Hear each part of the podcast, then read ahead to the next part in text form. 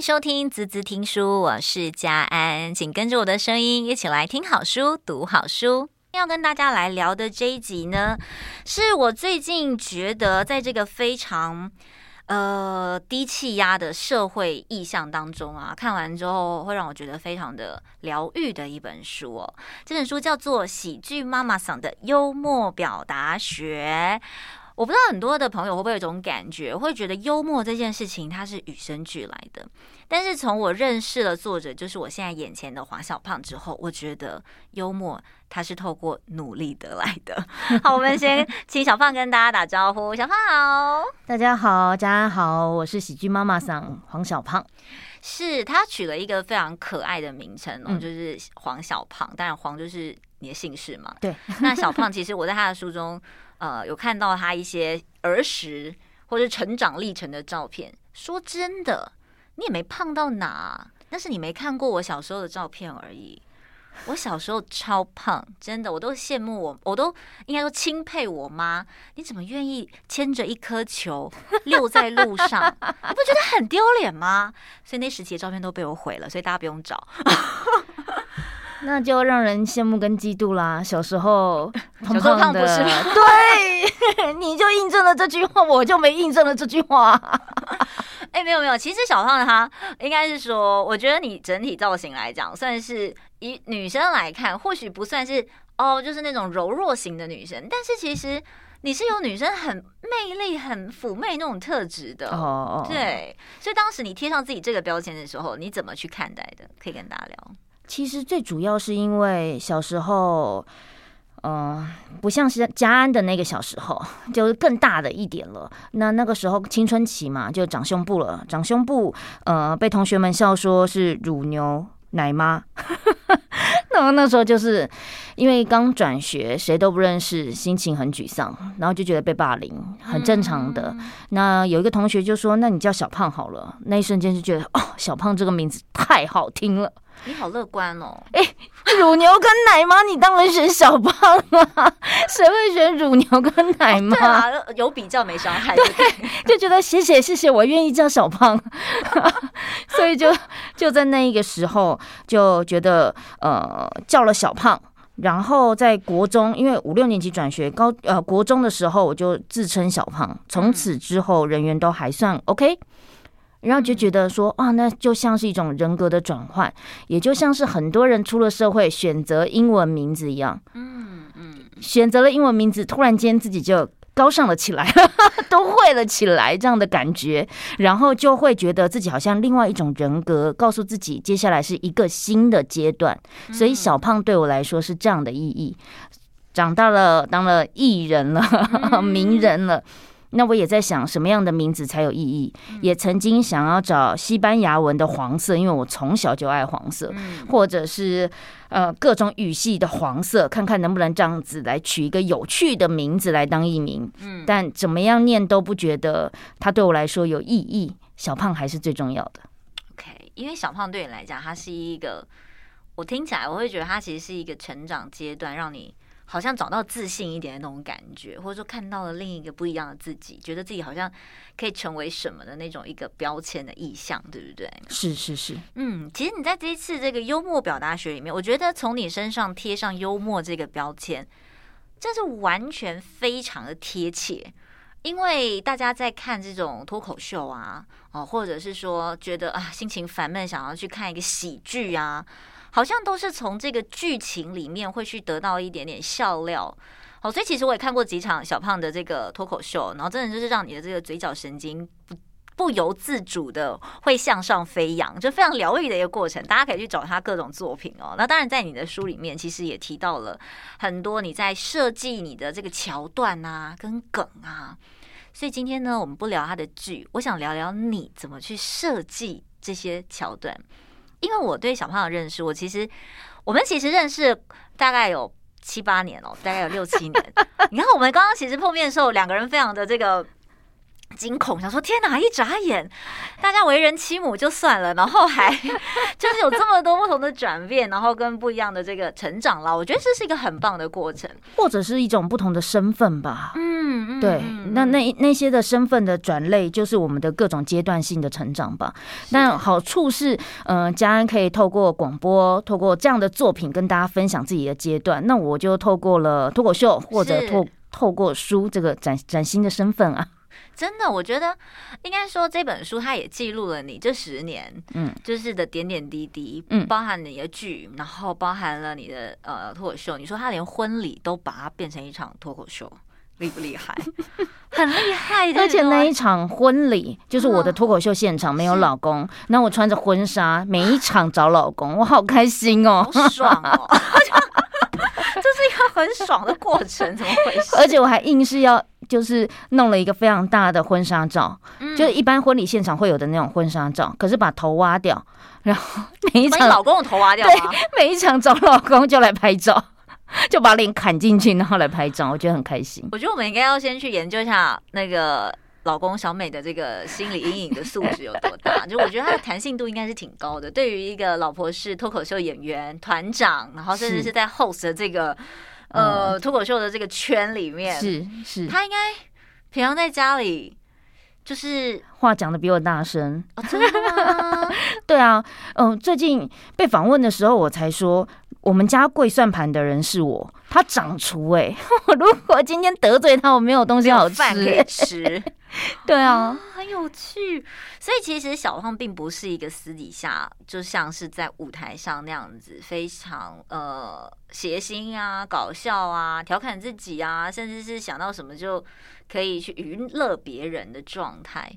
我不是哦，我是一个内向的人。是是，我就是看到了这个特质，我觉得非常的反差。你怎么去调？从一开始调试这个状态，然后进阶到你可以把这样子的一个调整模式去分享给别人呢？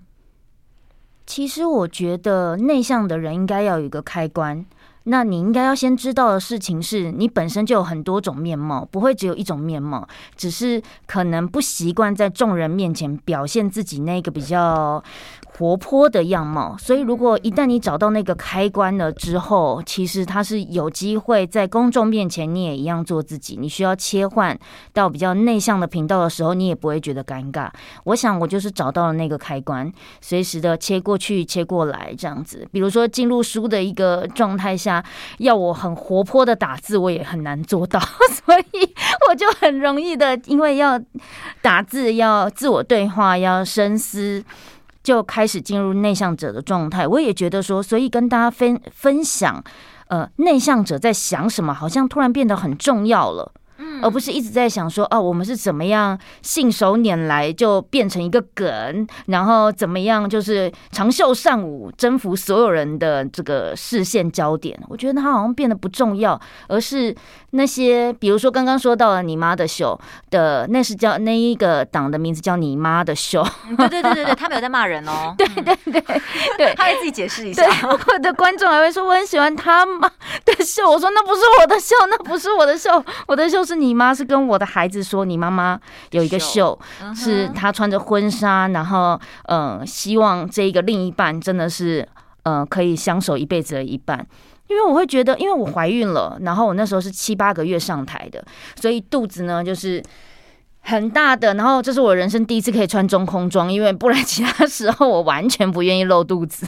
但这时候肚子还是可以露出来当主角的一个，对，紧绷很棒，最绷的，对对，弹它。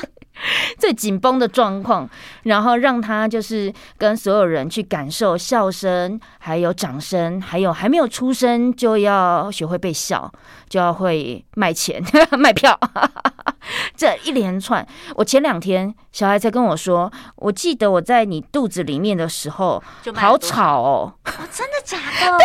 他说是人好多好吵，我就一直听你说小。安静一点，我想那应该就是那一场秀吧。可是这是这两天才获得的印证，太酷了，对啊，所以他就已经从这么小的胎教就在接受被人家注意好了啦，嗯、或者是说接受这种现场的氛围。所以你妈的秀对我来说最主要的是，我讲到最后甚至都哭出来了。那哭出来是因为我觉得海量的时间是我们最舍不得的，不是说舍不得迈入下一个阶段。一个女生她曾经拥有小资的状态、都会的状态，他可以随意的安排要做美甲、做美发、做 SPA，时间只要他安排的很好，他可以尽情的宠爱自己，然后独立自主。到他知道，他只要有了小孩，不是说家人们不愿意协助，而且也不只是协助，本来就是共同一个家，所以我们要共同付出，不是说呃有没有人一起帮忙带的问题。而是你就是知道那个原本的那个少女自己梦想的那一切即将随你而去。我觉得你很棒的是，你去记录了一个你在跨越另一个阶段的这个过程当中，你怎么去看待自己心境上的转变。你用了一个很呃让台上台下很有共同生命经验的一些话题。去带着大家回去思考也好，然后其实也是让你有一个重新去认识自己的一种方式。哎，嗯，只是我们要很努力的转化成幽默的方式，这样呃大众们比较能吃得下这一个欸 这一种情绪。其实你在里面你设计了很多的梗，嗯、我觉得他是很，你说他生活也很生活。可是他那个生活就很容易被你遗忘，你是怎么样去记录这些？你觉得他可以变成笑料的过程呢？哦，那就是我们的成为脱口秀演员，随时都要注意这是不是一个笑话啊？所以这个是这这个东西真的算是你们生活就在做的事情，对不对？是啊，是啊，是啊，我们连生生孩子孩 都在想，哎，这是一个笑话，赶快记录下来，还在阵痛，还在想这是一个笑话，记录下来。所以你生产的时候，该不会还觉得说，哎，这这东西可不可以把它放进去？这样？哦，没有，生产那一刻，我确定那个东西可以放进去，完全已经肯定的，是不是？那 肯定那是一个段子，那是一个我最爱讲的段子之一。真的是很有趣，因为其实我觉得，呃，在你的这个书里面，他看到了很多不一样的。在表达幽默这件事情的一个方式，其实很多人会问我，就是比如说，因为我们也从事主持工作啊，然后也比较常在做表达类型的工作，所以常常就会有同学会问学生问说：“哎，到底我要怎么样来给人家感觉比较幽默？”这时候我终于遇到这个大师了，那是不是你可以来帮这个普罗大众们 来解答一下所谓的幽默，他可以怎么样去做分析，跟怎么样去获得，好吗？获得。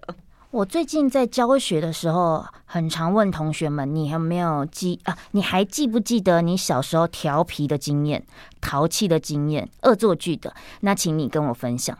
如果在你讲的时候，你的眼底有那一种很调皮的眼神的话，那你就离幽默感近一点。如果你完全已经忘记了什么是调皮、什么是淘气，那就幽默感离你比较远一点。就自己使用幽默感，好比说一个很简单的笑话，你能讲起来是好笑的，还是是恶毒的？就是那一点点眼底的调皮。嗯，这两天最有趣的一个点是，我的小孩，呃，就是叫他爸爸过来说要给他一个礼物，然后就翻着书拿出了一本书，叫《我是一只猪》。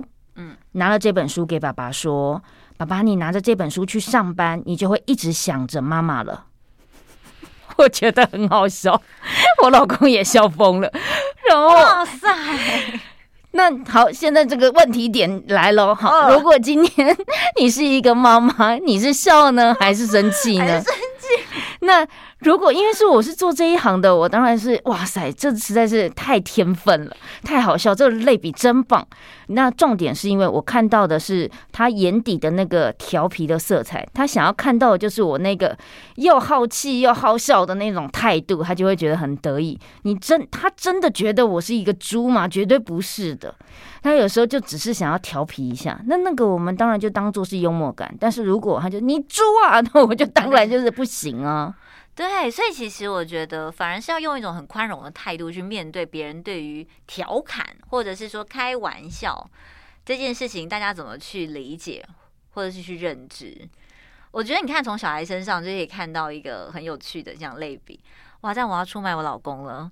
你知道我女儿有时候很好笑哦，她有一次就看着这个。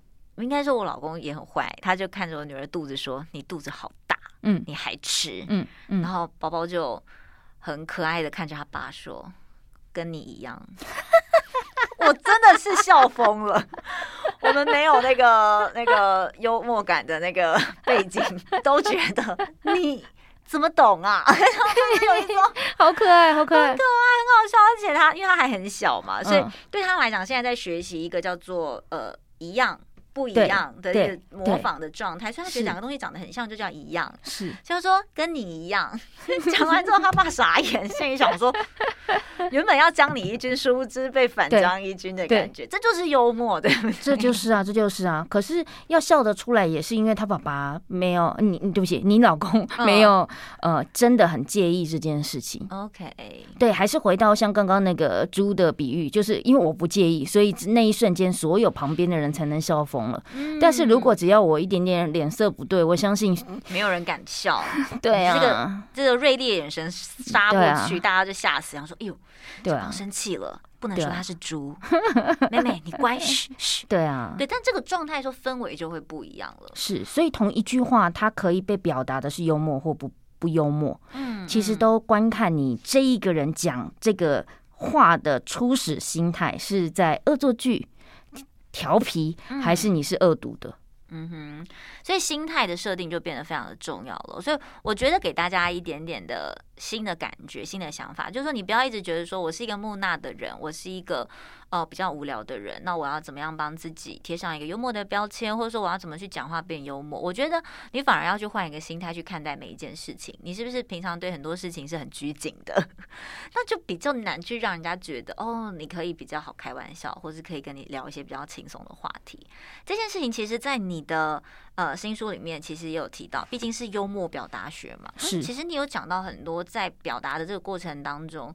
你用了不一样的心态去了解自己，在做表达的时候，你会有的一些方式，甚至你去呃，不管是跟学生也好啊，或者是说你在设计你的脚本也好啊，你也会去希望传递一些比较有趣的事情，在一些大家看似很平凡无聊的事件上，就好像我们台湾都很喜欢讲。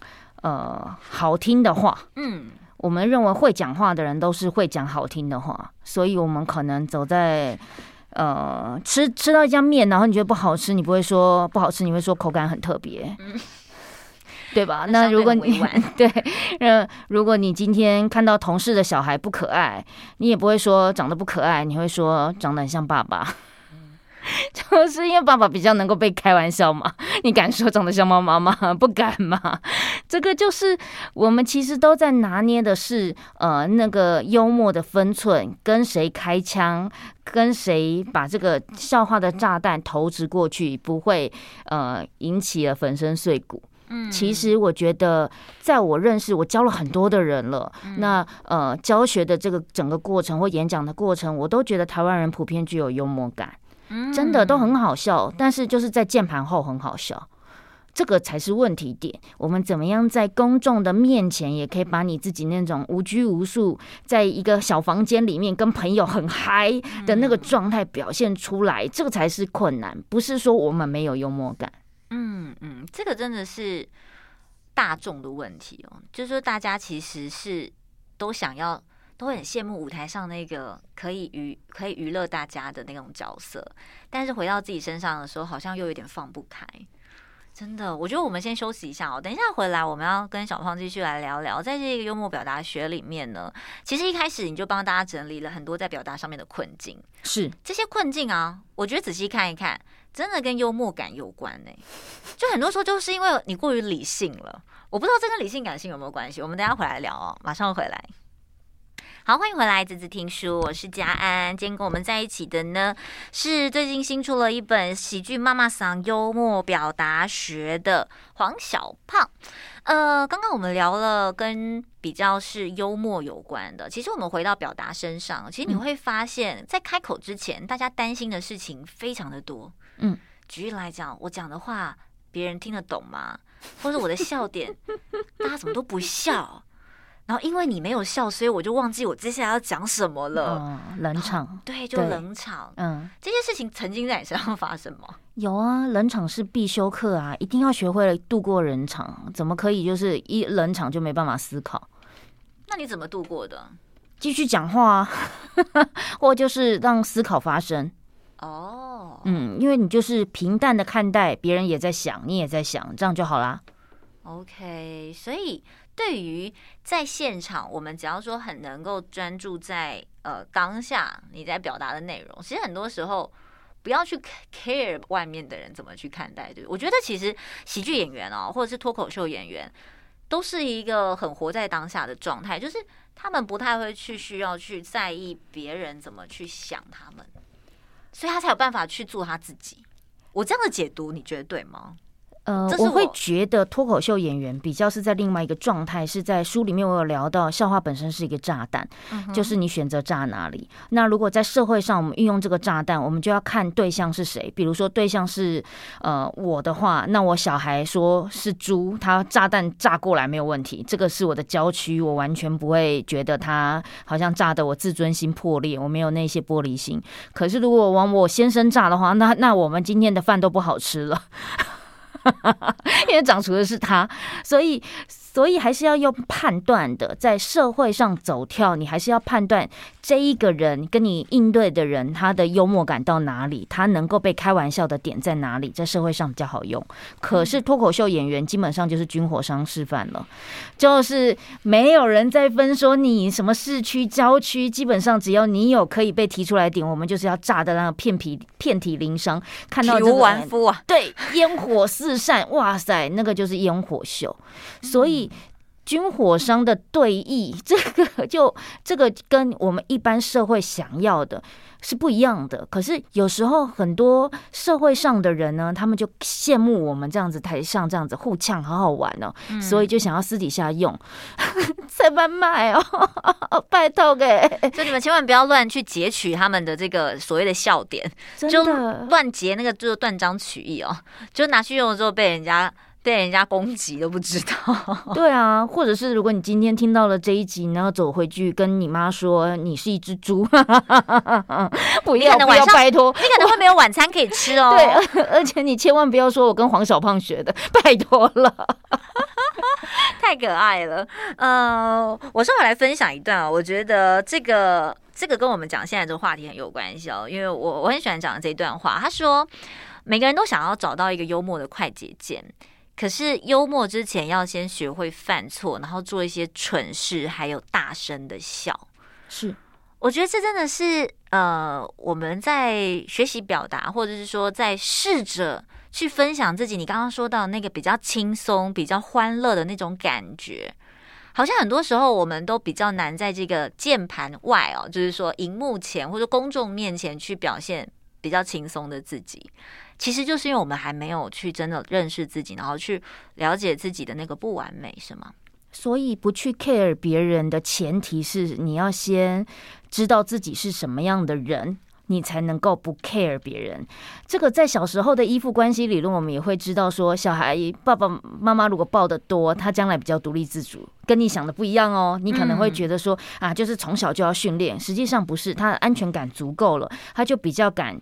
呃，往外冒险，所以在表达世界也是这样的。当你对于自身是有安全感的，你对你的思想，对于被别人笑一下也不影响你的自尊是有安全感的，那你就比较知道什么叫做不去 care 别人。嗯，所以当你能够比较自在的去表达你自己的立场啊、感受啊、反应啊，甚至听到别人对你有一些比较不。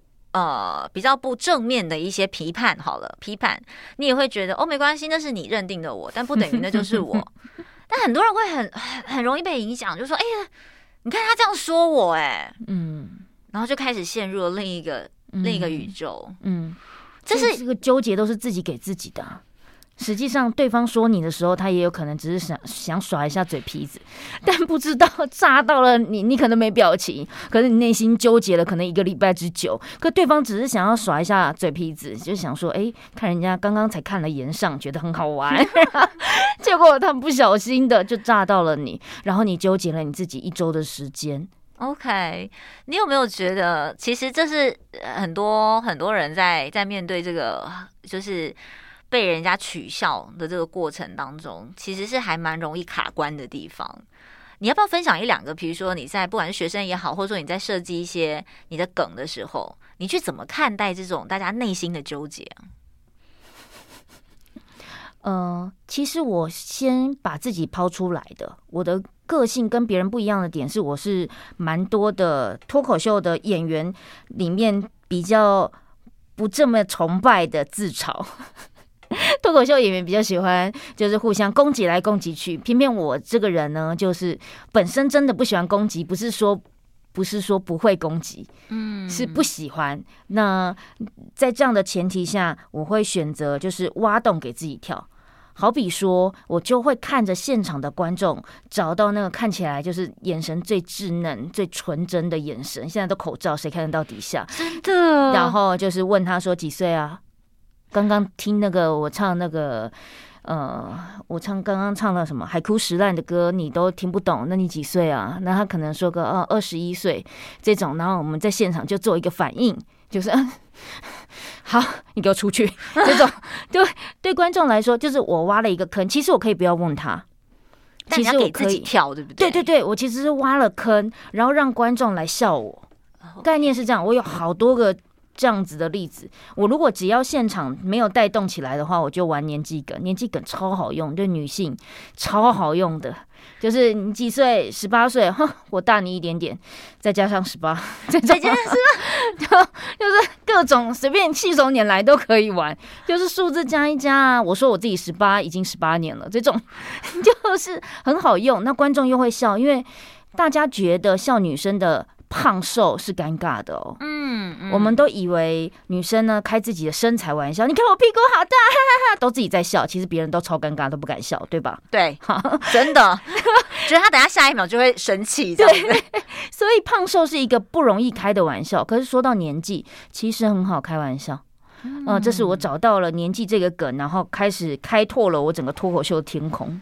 哇哦，所以这是一个很好去发挥的议题，就对，对你来讲，其实就是接纳自己的缺点吧。我其实想听的是，我觉得，我觉得是这个，因为你要想哦，还是很多人很 care，不然大家整形怎么会这么夯啊？嗯嗯，对，就是大家还是很 care，就是说自己的状态是怎么样。但是你是一个可以把自己很赤裸放在舞台前也好，放在你的对象面前也好，就是我是这样子的人。先决条件是因为我已经接纳了我自己，包容了我自己的那些不好的地方，所以我才能做这件事。所以还是回到我先对我自己有安全感，我才可以把自尊放，好像放的好像举重若轻，很轻轻的就被人家 就是可能开个玩笑，我也觉得那不关我事，它不会影响到我这个人的价值。我觉得这很棒哎，这是很多人可以，不管你是不是要成为脱口秀演员的人，但我觉得大家在。这样子的心理设定跟状态，其实很多人是很辛苦的。其实，在这本书啊，大家看似好像在讲这个呃幽默啊、表达、啊、对外啊，好像就是很嘻花哦。嗯，就是刚光看这个书封，然后又是很亮黄，然后一个很可爱的这个恐龙，是你女儿画的吗？不是，不是我女儿画的，设计师画。我只是很好奇，我想说，哇塞，女儿是不是有参与妈妈的作品？这样子就这么可爱。OK，就是我我我会觉得说，好像大家会觉得脱口秀是一个。呃，对于表达界来讲，它是一个高不可攀的境界。就是说，他要怎么样可以变成，就像你讲的，我要怎么接纳自己，然后赤裸的坦诚，然后回到我不要去 care 别人的眼光。其实，你很多的部分是在跟自己挑战的。这个挑战是，比如说你刚刚有提到，跟内向者、跟表达的、跟心理状态是有很大的关系。对啊，像这本书的恐龙，是因为呃，我觉得他在推开那一扇门，嗯。推开那扇门，就是他其实内心的思想上面是一个怪兽、巨兽，好了，就是一只小恐龙。可是他正很努力的推开那扇门，走出去，告诉别人他的内心真实的想法。这比较像我。当然，他其实一开始也有个书封，是我就大大的我，然后正在跳舞的我。好，这样子的书封好像是脱口秀演员应该会选择的。可是我更想鼓励的是，就跟我一样本职的我一样的内向的人，正在努力的打开那个门。你会发现门后的世界是影响力的世界。其实很多内向的朋友都会觉得说：“哎呀，就是你们比较会讲话啦，你比较爱恭维啦，就是你比较可以，所以我不行。”其实我觉得在小胖身上完全推翻了这件事。就是我，因为我真的有跟小胖私底下聊过天，所以我很明确的知道，其实我坦白讲，其实我要你来上节目，我也是有点紧张的。紧张，因为对于一个主持人而言，来宾如果不是会自己就是。突然之间就是很那种 natural high 的，其实我们也会很认真想说，我要问他什么问题，我要讲多少话才可以填补这个空白？对，你懂的。但是，但是这是其实这件事情，就是因为小胖他虽然是从事一个呃就是表演的工作，可是你你反而在你自己个人身上，你是完全两个人哎。真的很可爱，因为你在书里面有分享一句话，我觉得非常受用，很有趣哦。呃，有一次在一个场合，然后你就说，大家都习惯看到就是对于脱口秀演员的出现啊，然后甚至有一些可能长官啊、来宾啊，就会说啊，你脱口秀的哎，啊，不然你要不要来讲个笑话？来来来，你会怎么回答？我今天没有带战袍出来，你等我一下，我回家拿一下，是不是很棒的答案？这个答案你从啊从事这个领域多久之后，你才生出这个答案？还是你一开始就这样做？写这本书才生出来吧？因为一定很多人问，那你就得要找一个答案。当你需要找一个答案，你才会去思想这个答案。所以，所以我其实只是要呃用书里面的印证去告诉你，其实这些东西都是想出来的，它绝对不是一个天分来着。我是很努力的去想出这个答案的。而且刚刚家安说到，我们刚见面的时候，家安也会担心。我其实本身是一个内向者，我本来也很担心，因为我真的是一个内向者，所以我的担心是担心什么呢？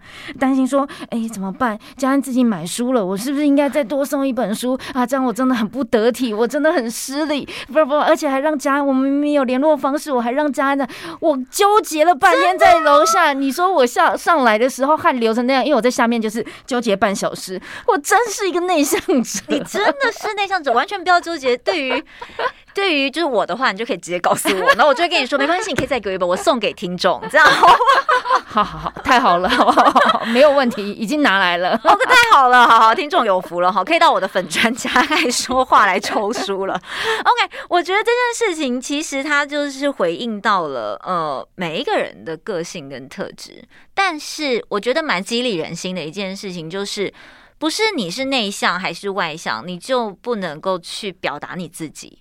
回头你要先认识你自己，然后找到你的优势，去掌握你不管是在意的还是那不在意的。所以当你说了之后，你会觉得很自在，因为你接纳了你自己的这个部分。好，我们休息一下，马上回来。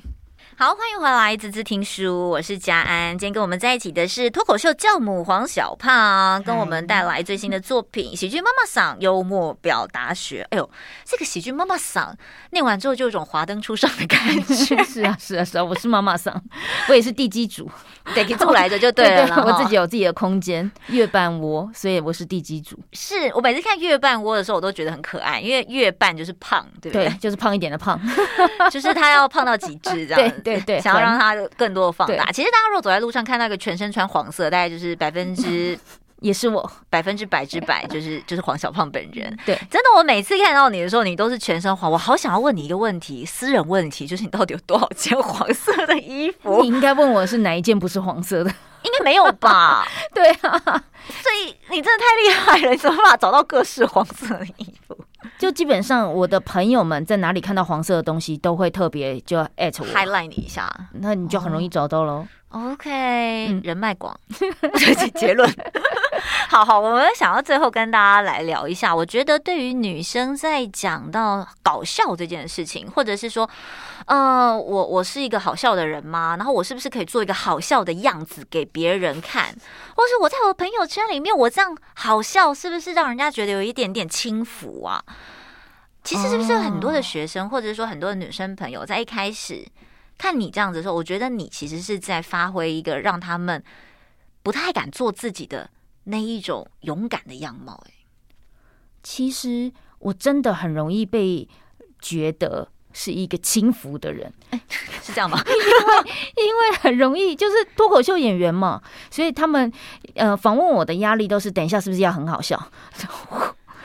很少是很少是像你这样的压力，等一下他会不会太内向？大部分的都是啊，糟糕了，今天要访问的是幽默哎、欸，那喜剧妈妈桑哎，等一下都是他讲话，他会不会不让我讲话？等下开场就很担心说就被抢走了。对对对，但实际上殊不知极静一片，殊不殊不知我就很安静听他讲话，他都会有这样子，所以对我来说还蛮常。接触到别人对我不同的认识，然后进行了一个反差，然后就让人家印象很深刻。嗯、我即便去录影，在综艺节目里面，他们也会就是邀请我的时候，期待我是那种就是很浮夸、很三八、很豪放的。殊殊不知跟我 re 稿的时候，他们都很担心你等一下会开 开心一点吗？就觉得怎么有种乌云罩顶？我说你今天发生什么事了？那我就会说没没没，我只是很认真在听你要我干嘛而已。那。其实，在讲话之前，最重要的是学会静。可是大家都会觉得讲话就是应该要很浮夸。实际上，每一个真的在讲话的人都很稳，嗯，也很静。可这是他们不并不知道的。我们其实可能边在很活泼的发出笑声，鼓舞现场的气氛的同时间，我们脑子正在想，等一下要怎么去到下一段落。我们脑子非常稳定，在呃思索逻辑。跟流程，所以我们其实心是稳定的，可是这是观众很难理解的，因为观众都只看得到我们，就这样 其实啊，心里在想，哦，等一下要干嘛？下一句要讲什么？所以对我来说，讲话要先学会稳定跟安静，这件事情是一个普遍大众并不了解的事。那女生需要幽默吗？我会觉得哪一个人不需要幽默？每一个人都有遇到人生不如意的事情，遇到机车的人，遇到小人，或者遇到别人考碎的时候，你要会反击，或者是你要拥有呃一个优雅的姿态。当然，你就是需要幽默啦。那个优雅的姿态是你怎么可以笑笑的四两拨千斤的，就是诶转过去了，同时间不伤害你的本身该有的价值感。可是。通常的人是会觉得说，我不应该有幽默，我不应该要呃这样唇枪就是利伶牙俐齿这样的感觉，都觉得女生不应该这样，所以导致我们只会委屈，只会哭。别人一骂你，就是 然后哭。那那那你怎么样想？我没事，你没事，那别人就继续攻击你了。这就是女生常有的纠结。那你也会更难跟你的伴侣去分享，说你到底在想什么，因为你所有的事情只有很震惊的去讲，跟委屈的去讲，没有别招了吗？没有用幽默的方法去告诉别人你到底在想什么吗？而且怎么可以去期待说都是男生去娱乐你呢？男生去搞笑娱乐你，然后你都不用去付出，这件事情也是男女不平等的吧？这件我觉得很有趣。你看哦，女生会去设定一个对象的条件，叫做要有幽默感，但男生很少设定他的对象女生条件是要有幽默感。可是有幽默感的两个人，你可以想象他们会相处的很和乐啊！是啊，是啊，所以可是这件事就很诡异了，对，很吊诡，对不对？对啊，所以其实女生该要有幽默感呢、啊，是真的。其实，在你的这个剧团里面，或者是说你自己的这个空间里面，哎，我很好奇问了，那个来的男生女生比例怎么样？哎，其实一半一半，而且我后来才发现，蛮多工程师的。你看大家多闷骚啊！哎、欸，其实工程师是 很想要自己有幽默感的耶。然后也发现，在学表达的领域里面，也有很多律师、嗯，心理师，都是需要讲话的，所以他们会需要来学这件事情。但是我最近在南部开课的时候，发现，呃，南部会来上课，我基本上在女生啊，呃，在台北女生班可能会多一点点，就不小心这一梯次怎么都女的。嗯，那通常都男女各半，偶尔还是会出现那种奇葩的班级。可是，在南高雄就是全男子。哇哦，有一两个女生啦。可是你他们是走着你来的吗？不是，不是，不是。我我我也希望是因为我的美貌，但是真的 真的没有。还是是你女儿的美貌？那他们太早了，太早了，可以再等个十几年。所以其实那个男生班我就问啊，他们就说，因为觉得讲话是男生的事。所以想要学讲话、学表达都是男生。你看这件事又诡异啦，女生都不需要不会讲话，不需要表达自己的思想吗？嗯，所以这个也是我觉得这一连串都是我觉得我对于社会大众的一种好这疑惑，疑惑也是我的使命。对啊，哎，顺便讲到这，你的课程是有常态在开班的，对不对？是是是，每个每两个月就会有一个一轮一轮。怎么搜寻？怎么搜寻？直接告诉大家。嗯搜寻黄小胖表达工作坊，那其实一开始都是勇敢出街班.其实就是让你在舞台上产生，不要说舞台上啊，就是跟人对话中产生自在跟自信的勇气。嗯，嗯，所以可以搜寻黄小胖表达工作坊，很好。我觉得大家其实不管你在哪一个领域哦，呃，不管你是在职场要表达，回头来讲，我们的生活。表达也是很重要的一环，不管你是想要让你的另一半能够更呃愿意亲近你，或者是更能够引导对方说出他真实的感受，我觉得能够去呃让别人放松，其实也是一种表达的功力。有时候你也可以选择让自己放松，它也是一种幽默的功力。嗯，真的，这个可以值得让大家一起来思考的。最后一点时间哦，其实我我一直觉得女性在我们刚刚讲了很多男性跟女性在表达的这个很 tricky 的一种状态哦，但是在这个社会价值观当中，还是对于女性会有一些比较刻板的印象。举例来说，因为生小孩比较需要请长假的是女生哦，嗯，所以。我们再回到职场工作，呃，小胖在这个幽默宝大学里面就有提到说，哎，为什么我不过是去生个孩子，也没有很久，我回到舞台上的时候，大家怎么都问我伯恩今天会来吗？那我呢，怎么被忘了？或许你不是一个演员，但是你可能因为去请了一个产假，请了一个育婴假，就回头之后你的位置都被清空了。嗯，我不知道大家有没有这种感觉，就是你怎么样去呃建立自己的。不管是价值观，或者是说在面对这样的困境的时候，你怎么看待的？我就会对那一个说伯恩今天会不会来的那个人说，我希望在我今天的演讲或你跟我相处的这一个小时后，你完全忘记伯恩。嗯，伯恩等下会不会来留言呢？或者是我会觉得呃。被取代这种焦虑，在女性的一个成长过程中一直不停的出现。不要说被取代好了，我们从小都在一种比较的氛围里面长大，好奇怪，我们摆脱不了的宿命就是比较。嗯，那我只能说，我庆幸我是第一个站上台湾的脱口秀舞台的女生，美式脱口秀的女生，而且我又带领了一堆人，所以我好像早就已经有了一个位置了。嗯，伯恩就学弟嘛。他再怎么红也是个学弟嘛，或者应该是说，我又换一个心心态了，或者思维了，就是我更多的在从事表达教育，我在教大家把话说出来了。嗯、那我觉得我的人生使命不再只是汲汲营营于脱口秀的一个舞台，它还有更多脱口秀舞台背后可以带给社会大众的使命感或理念吧。嗯、所以。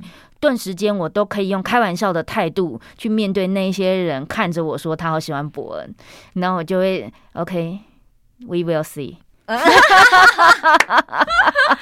其实我觉得整体来说，就是当你能够去坚定你自己的价值观，然后去肯定自己。我觉得很多人会遇到什么产后忧郁啊，然后面对价值被否定啊，然后觉得说啊，我回到职场啊，我回到我的岗位，我是不是就被忽略啦？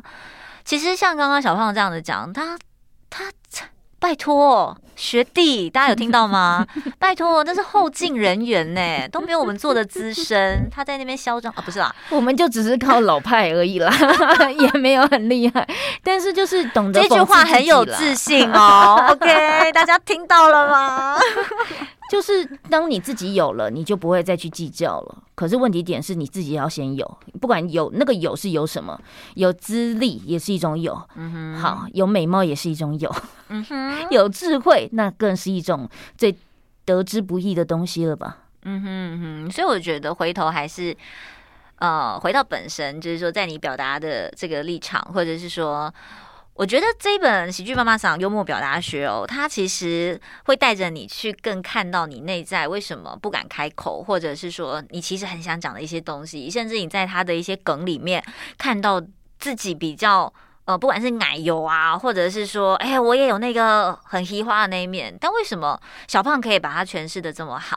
其实每一个人都可以，嗯，所以我想把这本书也分享给大家，大家可以上网搜寻，这是大好出版社所出的《喜剧妈妈桑幽默表达学》。那黄小胖说要送我一本嘛，对不对？是，大家去家爱说话，我们会有抽书送给幸运的，呃，我的粉丝朋友。OK，好，那今天非常的开心，邀请到小胖来到我们的现场，然后也。分享这么多跟表达有关的一些内容，那呃，不管你要继续 follow 小胖的课程、他的秀，或者是买他这本书，我觉得最重要的一件事情还是回归到表达的初衷，就是你是不是能够接纳你自己、嗯、认识你自己，有了自信，你就会有自在，对吧？